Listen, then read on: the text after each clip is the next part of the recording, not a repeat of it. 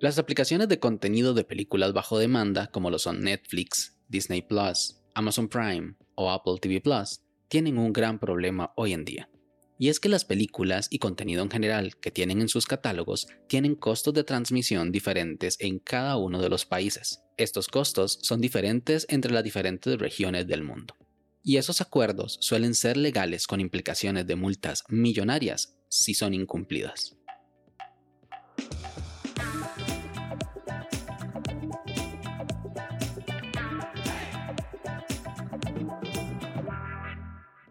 Hola a todos y sean bienvenidos y bienvenidas a este nuevo capítulo de Daily Meeting, podcast diario de tecnología. Este es el capítulo 105 y hoy es viernes 13 de agosto de 2021. Y hoy es el Día Internacional de los Zurdos.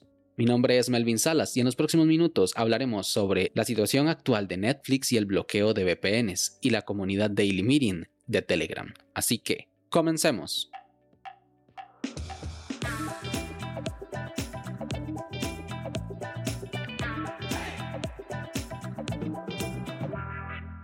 Es por esos acuerdos comerciales que existen los catálogos por países, permitiendo a estas empresas operar dentro de la legalidad, ya sea porque el permiso de transmisión de ese contenido lo tenía otra empresa o simplemente porque no pagaron el derecho correspondiente. Y es que cada país tiene una cantidad de películas diferente. Eso puede llegar a afectar los precios. Menos películas, menor costo para el usuario final.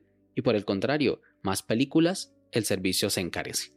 Aunque no es el único factor, también está el costo de vida que amerita subir o bajar el precio para adaptarse a las diferentes necesidades de cada país. Por ejemplo, según la página oficial de ayuda de Netflix, indica que un mes de Netflix en Turquía tiene un costo de 3 dólares con 11 centavos. Y en ese país el salario mínimo ronda los 450 dólares al mes. Eso que les comenté es el famoso bloqueo regional, el cual, más que ser una barrera para limitar al usuario, es una protección legal pues bien, como dicen, echa la ley, echa la trampa. Hay varios usuarios que al conocer esta limitante conocen también algo que les puede permitir acceder a ese contenido que no esté disponible para su país, incluso acceder a precios más bajos, como el caso de Turquía. Y una de esas soluciones es comprar una VPN. Bueno, estrictamente no es comprar una VPN, sino alquilar el servicio de VPN con salida a otro lugar del mundo. Y es que estos servicios se promocionan de esa manera. Más concretamente, empresas como NordVPN pagan a youtubers para decir, con NordVPN vas a poder ver el mismo Netflix que Estados Unidos. Quita el bloqueo regional con NordVPN. Y me pregunto si esto es legal, porque en su web no dicen nada de esto. No aseguran que se puede ver el mismo Netflix de Francia, pero sus promocionadores sí lo hacen. Pero ¿cómo es esto posible? Pues bien, una VPN son las siglas en inglés de Red Privada Virtual y en principio sirve para conectar una computadora o dispositivo informático a una red distinta de forma remota.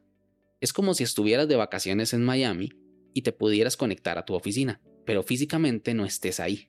Esto se consigue codificando la conexión de un lado y transmitiéndolo a la red destino, en este caso la oficina. Es una solución elegante a un problema grande en las empresas, donde no pueden exponer sus documentos o servicios por Internet sino que desean mantenerlo en privado, en lo que se conocen como intranets. Y ahora con el teletrabajo es más común ver cómo miles de trabajadores se conectan mediante VPNs a sus oficinas. Entonces, con una VPN, una persona está virtualmente en otro lugar. Si se conecta a una VPN de Estados Unidos, entonces los diferentes servicios de Internet interpretarán como que esta persona está en Estados Unidos. En principio sí, pero hay formas de detectar si un equipo está conectado por una VPN, como la localización GPS, el grado de encriptación, la ruta usada o el tiempo de respuesta. Y con eso y muchos otros datos es que Netflix está trabajando para empezar a bloquear el acceso a las cuentas de algunos usuarios. Una de las formas que tienen para darse cuenta es si muchas cuentas están conectadas desde una misma dirección IP. En este caso, ingresan esa dirección IP a una lista negra de direcciones que se deben de bloquear.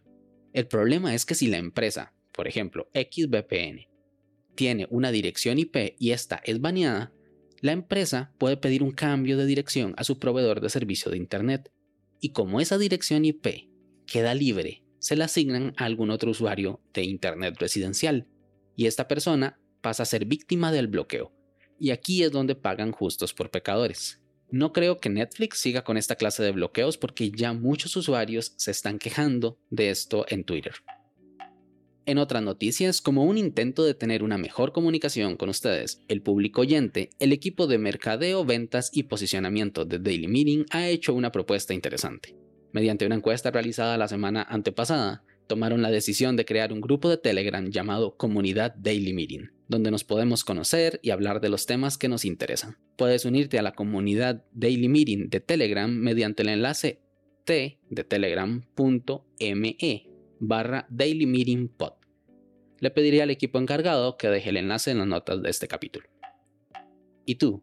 ¿Crees que usar una VPN para ver Netflix en coreano con subtítulos en alemán es un derecho o es algo ilegal?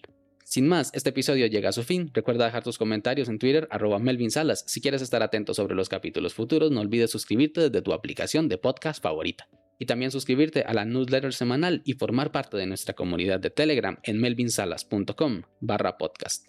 Este capítulo fue grabado con mucho cariño en Cartago, Costa Rica. Nos escuchamos la próxima semana. Hasta luego.